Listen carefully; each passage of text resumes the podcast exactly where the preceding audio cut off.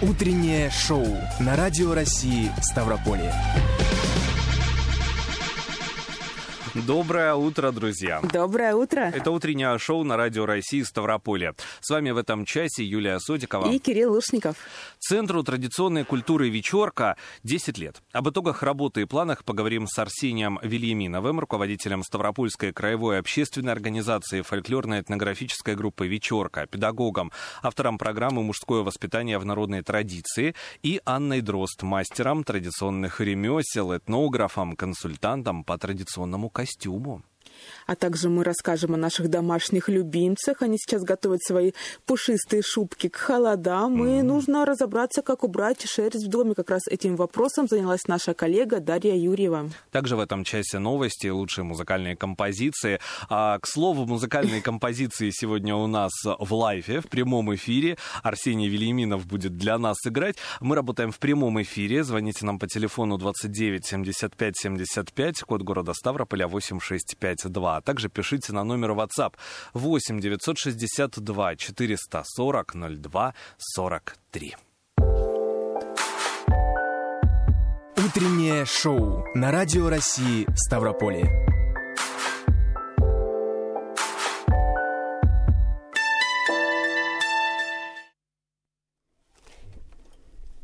Мы готовы.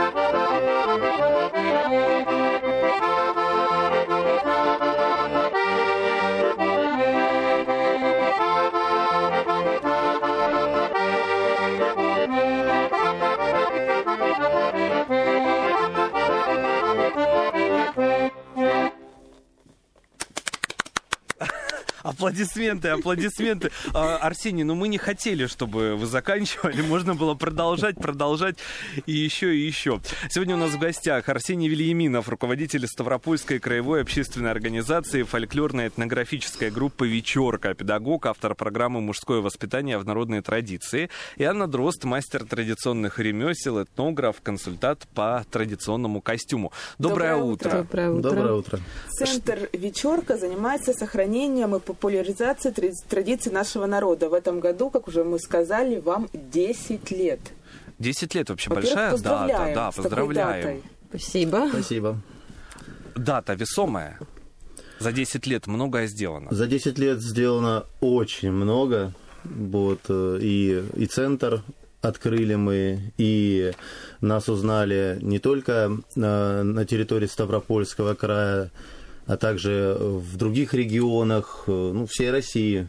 То есть про нас знают и даже берут с нас пример. Другие вечерки, которые тоже также занимаются традиционной культурой. Они также называются вечерки, либо просто направление такое же. Ну, смотрите, вечерка сама по себе это традиционная форма молодежного досуга. То есть после рабочего дня молодежь собиралась, пели песни, общались, играли, находили себе пары, знакомились. Поэтому мы назвали вечерка, ну, чтобы не замысловато. Но вообще э, много э, называют по-разному. Есть вечерка через О, через Е, вечерка. А мы свой назвали через Ё, вечерка. И мы замечаем, что уже много кто, вот до нас не было, тоже называют вечерка. А с чего началась ваша вечерка 10 лет назад? Это даже не 10 лет назад она началась, она началась гораздо раньше. Это 2001 год. Мы Ого, поехали... прям очень раньше. Очень раньше, да. Мы поехали э, в Челябинскую область, э, и там увидели, как ребята пляшут, поют, играют. Мы поучаствовали в этих вечерках, были еще там, ну, совсем маленькими. Вот. И нас это так зацепило. Мы начали изучать, начали смотреть. Ну, сначала это было очень-очень так примитивно. Вот, а потом Анна Андреевна закончила исторический факультет, рассказала нам, что надо делать немножко по-другому. Ага. И с этого момента пошло уже наше изучение как э, с точки зрения этнографии и фольклора. Вот, то есть раньше мы как бы, ну, сами, а сейчас тут уже именно С началось так началось. зрения, да, да, с научной точки подходить. зрения уже начали и в костюмах разбираться, и костю- реплики смотреть, и а, правильная игра на гармошке должна быть, не академическая, а именно народная. То есть столько много а, нюансов, которые нам открылись, вот, что их э, можно еще не один десяток лет изучать, и все еще будет.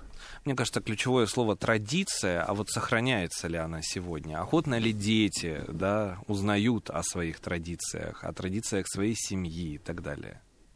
Ну, традиции, они окружают нас повсюду, и что бы мы ни делали, это своего рода традиция. Просто есть традиции семейные, есть традиции народные.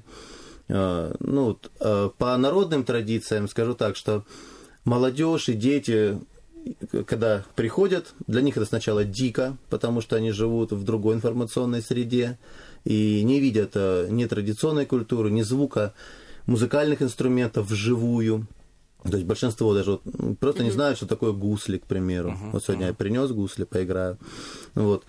Э, Но когда понимают и втягиваются, то все, это, это, это на всю жизнь, потому что традиционная культура настолько э, широка и полна своими знаниями и мудрости народа, что всем очень нравится. С ребятами вы, вы работаете по нескольким направлениям, разному его обучаете нашим подрастающее поколение. Детская фольклорная студия «Вечер». «Вечерочка». «Вечерочка». Вот Да. так вот ласково. Да, у нас основная э, студия, ну, наша группа это вечерка, а поскольку они малыши, там это вечерочка, Там вы фольклорная на студия. музыкальных инструментах тоже учите играть? А, нет, это э, дети от э, двух-трех лет, ну и, скажем так, до 9-10. Они играют на шумовых инструментах, поют, пляшут, изучают календарный, календарные праздники, э, готовят выступления. Ну, такая вот небольшая концертная группа. Вот. Сейчас, к сожалению, вот последний год э, эта группа не очень работает в связи с ситуациями. Да. Вот, ребята, кто-то разбежался, кто-то, ну, пока, пока, пока не работает в полном объеме.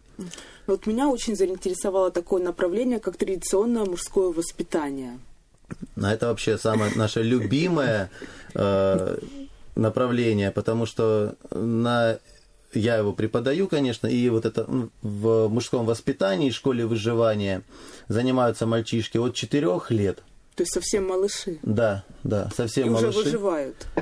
Да, а потому что выживание, это не значит, надо взять один ножик, одну спичку, уйти в лес и добыть себе медведя. Нет, э, э, выживание в плане социальной сферы, да, как жить как общаться с друзьями, как э, общаться с родителями, как общаться со взрослыми. То есть как вести себя в социуме. Да, это одна сфера из э, наших занятий по выживанию. Вторая, это, конечно, выживание, э, вот, как скажем, с одной спичкой в лес.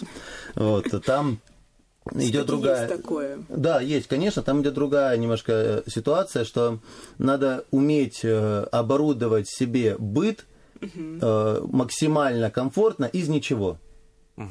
То есть ты приехал там на пикник, в лес, в поход, там в горы пошел, и тебе надо вот сейчас ты здесь есть, посмотреть, что у тебя есть, там какие-то бутылки, веревки, там гвозди, спички, и ты должен оборудовать максимально комфортный лагерь, чтобы не заболеть, да, там не простыть, э, чистым ходить, э, ну, вот в таком Не съесть формате. что-нибудь ядовитое. Да, да, да. Мне кажется, это не только для детей надо делать, но и для взрослых тоже. Мне кажется, все современные люди, э, как таковые, по большей части, не готовы. Да, вот Да. Чем выйти, больше- выйти из зоны комфорта. Да, так чем больше комфорта и цивилизации, тем более беспомощный человек. Да. Тут у да. нас есть вопрос на наш Пожалуйста. номер WhatsApp. Еще раз его повторю. 8 962 440 02 43. А кто учил наставников выживать в лесу? Кто учил О, Арсения а, да. выживанию? Да. Арсений, пожалуйста. Смотрите, э, есть такая организация военно-патриотический клуб «Русские витязи». Они уже ну, ну, много лет занимаются, не могу сказать точно сколько. Я там занимаюсь э, с 9 лет. То есть в 9 лет, когда еще был совсем таким же маленьким карандашом, меня туда родители отвели. Вот. Я сначала сильно не хотел, А почему это? а потому что я был очень... очень... Да, там было очень, э, скажем так, дома это было комфортно. Конечно. Чистые постели, еда там по расписанию. А там пришел, и там надо э, э, работать над собой, работать над волевыми своими качествами. И в 9 лет, даже в 9 лет, мальчику, который постоянно живет дома, это было тяжело. Вот. Ну, в итоге я э, у Николая Федоровича Жмайла прошел долгие, скажем так, годы тренировок и занятий, после чего отслужил в армии и, вернувшись с армии, решил, что буду продолжать вот это прекрасное дело, которое Николай Федорович меня научил, вот, и э, передаю ребятам этот опыт. А девчонок берете в школу выживания? А, Вообще берем, но девчонки такие непостоянные товарищи. У нас было одна, две группы за все время. Очень упрашивали, Арсений Андреевич, давайте девочек. Вот, ну, собрали мы группу. Вот, я адаптировал программу под девочек. Ну, в итоге они даже месяца не отзанимались. То там дела, то забыла, то еще что-то. Ну, и поэтому Как похоже на Содикову, я хочу сказать. Юля не справилась бы. Я, не, я бы не пошла. Для меня просто жизнь в палатке это уже выживание, даже если есть все под боком. А тут с одной спичкой в лес. А как справиться вот с этим стрессом ребенку, который был не готов, но вот нужно ему пройти? Это да, наставники должны как-то тоже подготовить, в свою семью принять, рассказать, что не Да. все так страшно, Да, что да. Мгм, мгм. дружественный э, коллектив а, ну, есть. Всегда э, ребенок лучше обучается только по ну, наглядному примеру, по личному примеру наставника, родителя. Вот. э. И получается, что когда вы, э, ну, ребенок пришел, он всего еще боится, он всего еще опасается, и вот плавно его ввести. Понятное дело, что он на первом занятии никто его в лес к медведям не кинет. Ну, вот. Но у нас нет таких походов, и тем более Медведей. медведей. Да. Вот. Постепенная адаптация ребенка к группе, к занятиям. Вот. А вообще э, есть такой формат у нас э, школа выживания мужское воспитание. Э, мужское воспитание у нас проходит э, на базе традиционной русской культуры. То есть они там у меня и пляшут, и поют, здорово. и бревна крутят, и с тростками занимаются. Вот. Это вот по мужскому воспитанию. И через песню, через частушки ребята проживают, ну, частушку придумываешь какую-нибудь, и через частушки они проговаривают свои опасения и страхи. Либо, наоборот, высказывают свою, э, ну, то, что им очень нравится. Ну, то есть они должны сами эту частушку придумать? Ну, Или есть- это есть- основываясь уже ну, на фольклоре, который В есть? оригинале, конечно, сами, потому что каждая ситуация, она индивидуальна. Вот. Но частушку уже много придумано. Поэтому... Такой творческий аспект в любом да, случае. да, подобрали определенные частушки, пропевая которую он становится сильнее, э, ну, психологически. То есть он вроде это проговорил, и все, ему уже легче. А как вы думаете, кстати, для современного мужчины, для современного юноши служба в армии, она насколько обязательна? Ну, что не будем скрывать, хотя сейчас в армии все очень даже и неплохо, люди, сам, молодые люди хотят служить, многие сами э, выбирают себе такой путь, но есть и уклонисты, к сожалению. Вот на ваш взгляд. ну, к сожалению, уклонисты были всегда в, в разной Ну, степени. для современного мужчины вот в 21 веке насколько важно пройти такую подготовку? Я считаю, что э, важно, потому что э, я вот отслужил и знаю, что армия это проявитель. То есть э, любая экстремальная ситуация, экстремальная среда, а отделение, скажем так, от своего э, привычного круга жизни и попадание в коллектив, где собраны абсолютно все люди разных, скажем так, сословий, социального статуса, то там очень хорошо можно понять, хороший человек или плохой. Но самое основное, что хочу сказать, что служба в армии, прежде всего, это долг Родине. То есть Родина нас, наша Россия нас растит, выращивают, образование, медицина и так далее. Вот, э, поэтому мы должны ее защищать. Ну и любить. Обязательно, Естественно, безусловно. да, любить родину. Мне кажется, вот это слово патриотизм за последние лет 10 э, немножко само слово извратилось, да, в самом понимании. Но если мы э, в глубь да, заглянем, то, конечно, поймем, что любить родину, защищать ее, конечно же, обязан абсолютно каждый. А как привить, да, вот эту любовь? Опять же, через традиции. Через традиции, причем через традиции любого народа. В зависимости от того, ну, какой вы национальности, какой человек, в, каждой, в каждом народе должен быть э, патриотизм, здравый патриотизм, конечно. Вот. И с детства по рассказам, через... э, Ну, вот нас очень хорошо помогает это традиционный костюм. Вот через традиционный костюм, потому что в традиционном костюме очень много элементов, которые, э, скажем так, сразу возникает куча вопросов. А зачем это? А почему это так? И когда человек начинает узнавать, э, ну, для чего это в костюме, то он э, не, ну, по- по-любому отходит в отсылочки в историю. Конечно, определенные символы, да, которые то или И иное символы, и предметы. Вот, даже э, крои. Почему, к примеру, э, косоворотка была с левой стороны? Потому что с правой стороны она была, ну, она была, никто не спорит. Вот, она была неудобна.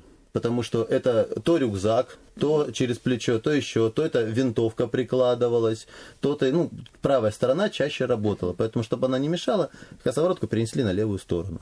То есть, как бы практическое назначение. Рядом со мной лежат гусли, я уже с них э, всю программу не свожу в глаз. Предлагаю немножечко поиграть, а потом перейти именно к женскому традиционному воспитанию. Итак, гусли невероятной красоты. Начинайте.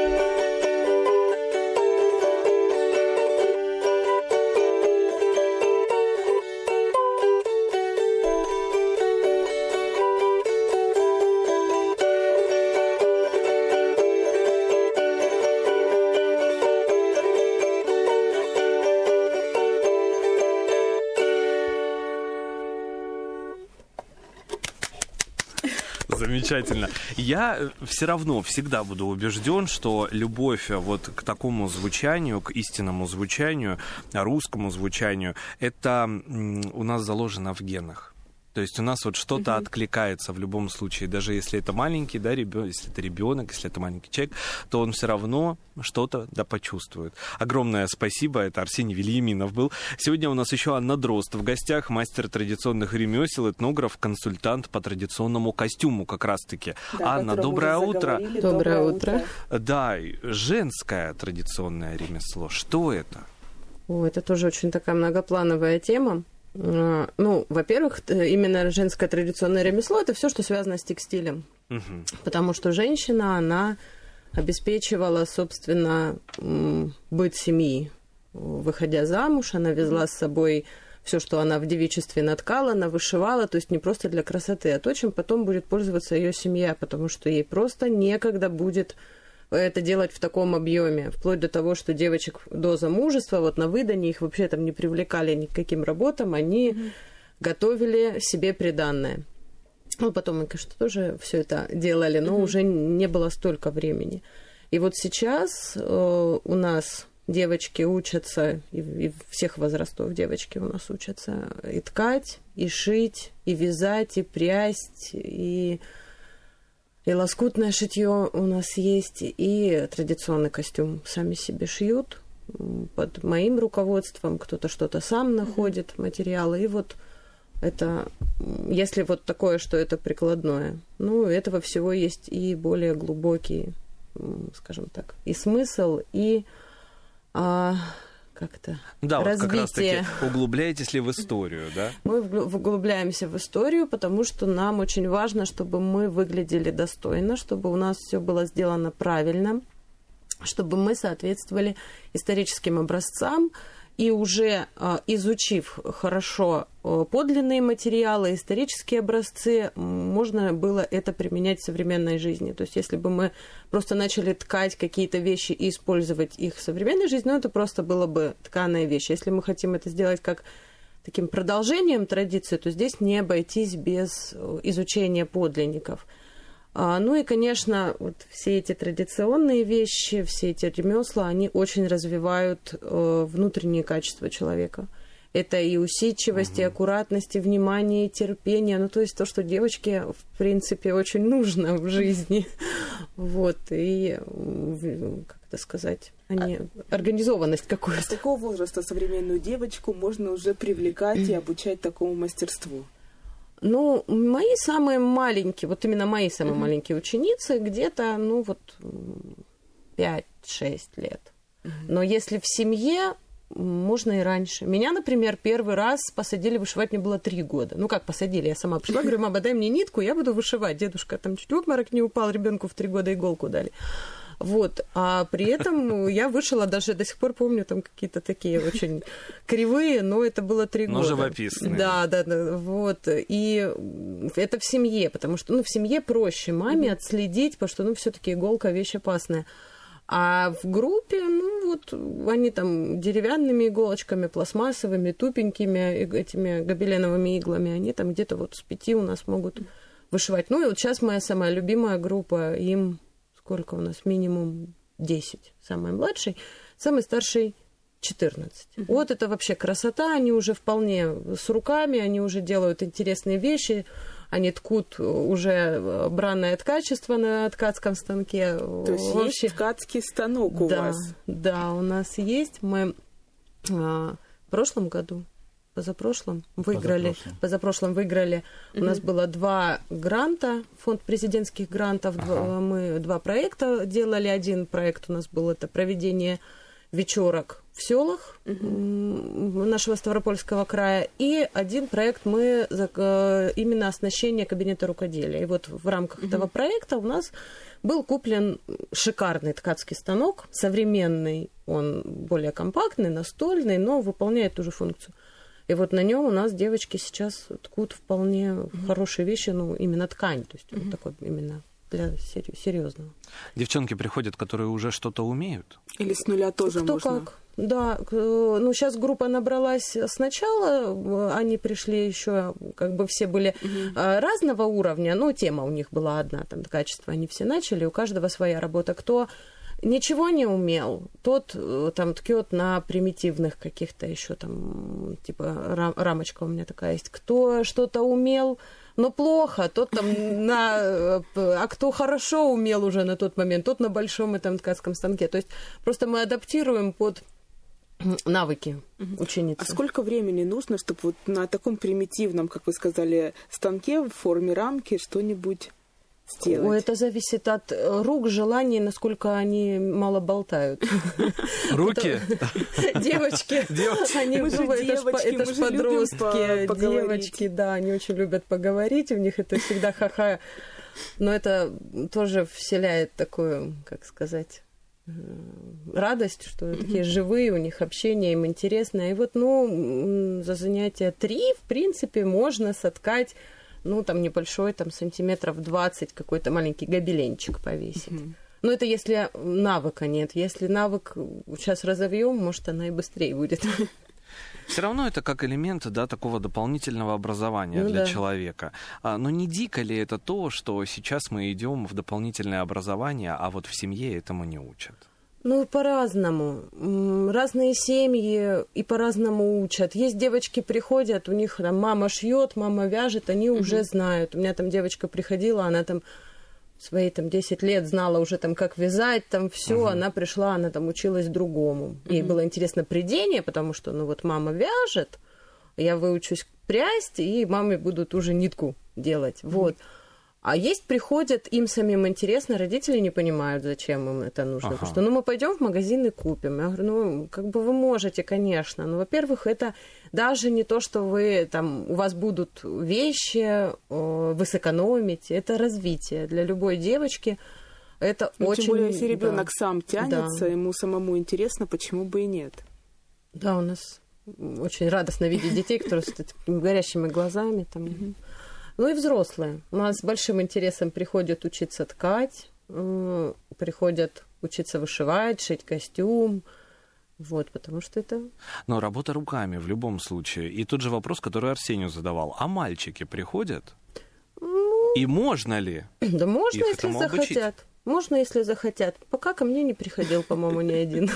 На самом деле, вот в той же традиционной культуре, если взять, например, поморов э, в на Арханге- э, в Архангельской губернии в то время, у них э, сети плели только мужчины. Мужчина умел прясть, потому что ему нужно было потом сеть изготовить. И, ну, честно, я не очень в поморах разбираюсь, но я читала вот такое, что мужчина свою для промысла одежду должен был сам изготовить. То есть это шить там кожу, где-то что-то связать, то есть они имели этот навык. Но мы живем на Северном Кавказе, в многонациональном нашем любимом э, регионе. Наверняка тут тоже переплетаются культуры, обычаи, Ага. традиции. А как это в одежде, в рукоделии, в мужском воспитании отражается? Ой, ну здесь вообще все очень интересно. Вот я писала диплом свой в институте, у меня были терские казаки, мне было очень интересно тоже там вот это все читать. А, очень много, как сказать, ну вот, например, э, кавказское золотное шитье. Мне очень нравится. Мы как-то общались с девочками, которые этим занимаются. А наше золотное шитье очень много переплетается узоров, э, переплетается вот этих вот швов. Ну, применение где-то разное, где-то, ну, оно отличается, но оно настолько вот есть общее что-то. То есть оно, может, и не заимствованное, оно просто развивалось как-то близко. Вот. Также у нас здесь все равно читается какое-то... Вот когда начинаешь изучать традиции, смотришь, о, вот мы сейчас используем что-то вот такое, как-то вот так живем. А читаешь потом... да, В XIX веке это было так же. И там объясняется, о, так вот откуда это взялось. Но это, опять же, уважение традиций Да. других народов, Да, потому что мы конечно. все живем, да, бок о бок. Вот по Конечно. поводу уважения традиций другого народа, этому тоже обучаете? Обязательно. А, это Дениса Антипова была фраза, Арсений.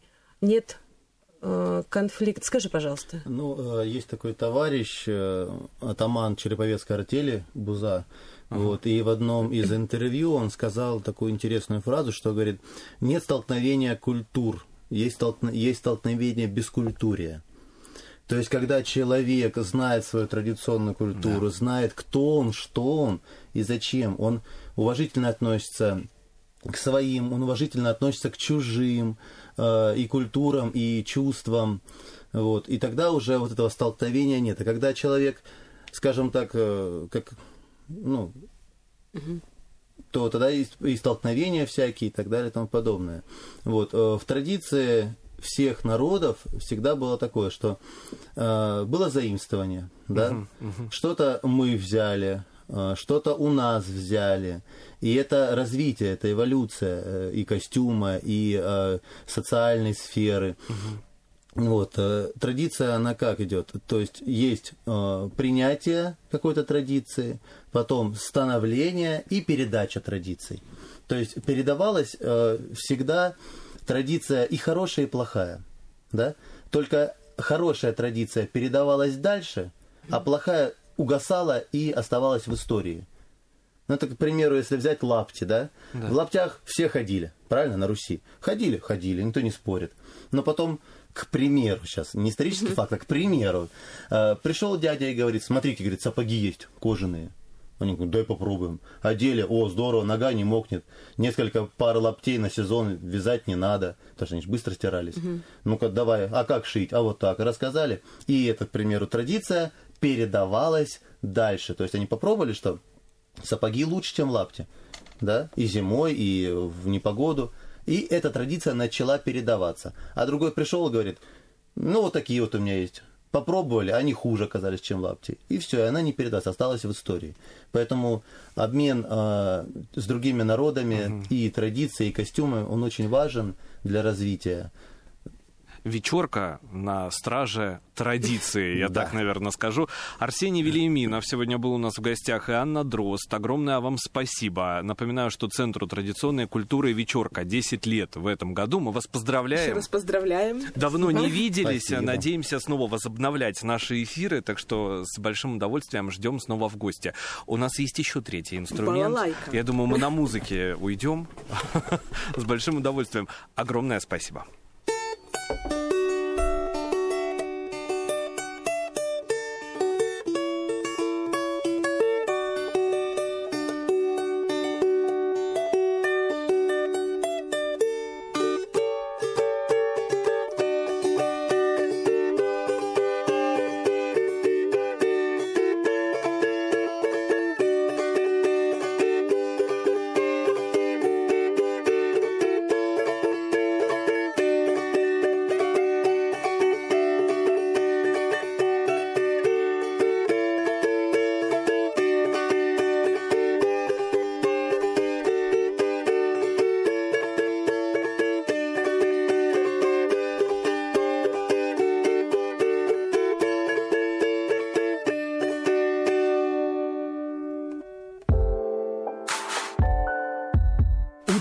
шоу на Радио России Ставрополье.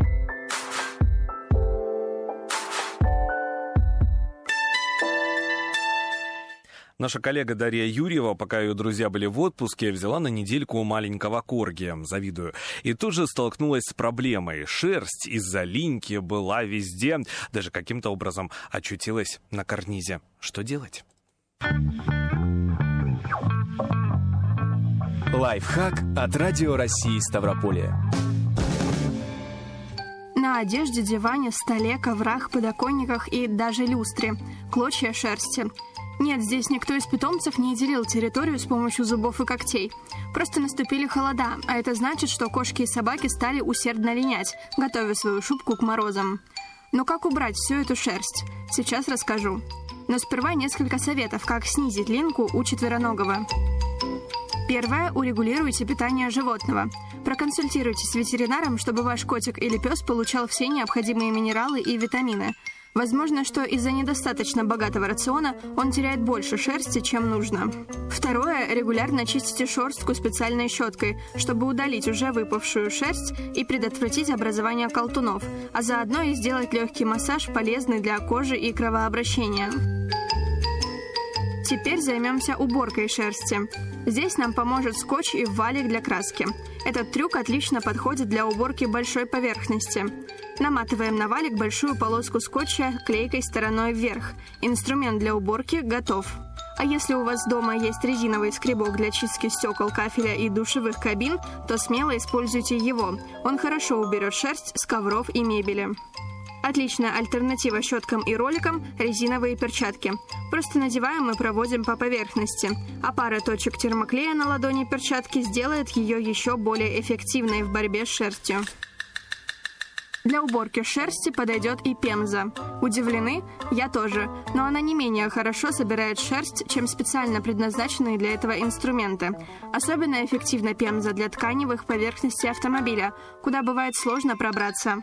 Существуют и многоразовые ролики для сбора шерсти. Это может быть как ролик с отсеком для шерсти, который вы просто опустошаете после использования, так и силиконовый ролик, который надо помыть теплой водой с мылом после сбора шерсти. На этом все. Своими полезными советами вы можете делиться по нашему номеру WhatsApp 8 962 440 02 43.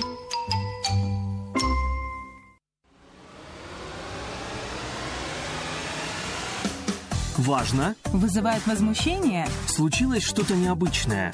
Поделитесь с нами интересными новостями. Озвучим ваши вопросы гостям в прямом эфире. Теперь всегда на связи. Наш WhatsApp 8 962 440 02 43. Нам интересно ваше мнение. Нам интересны вы.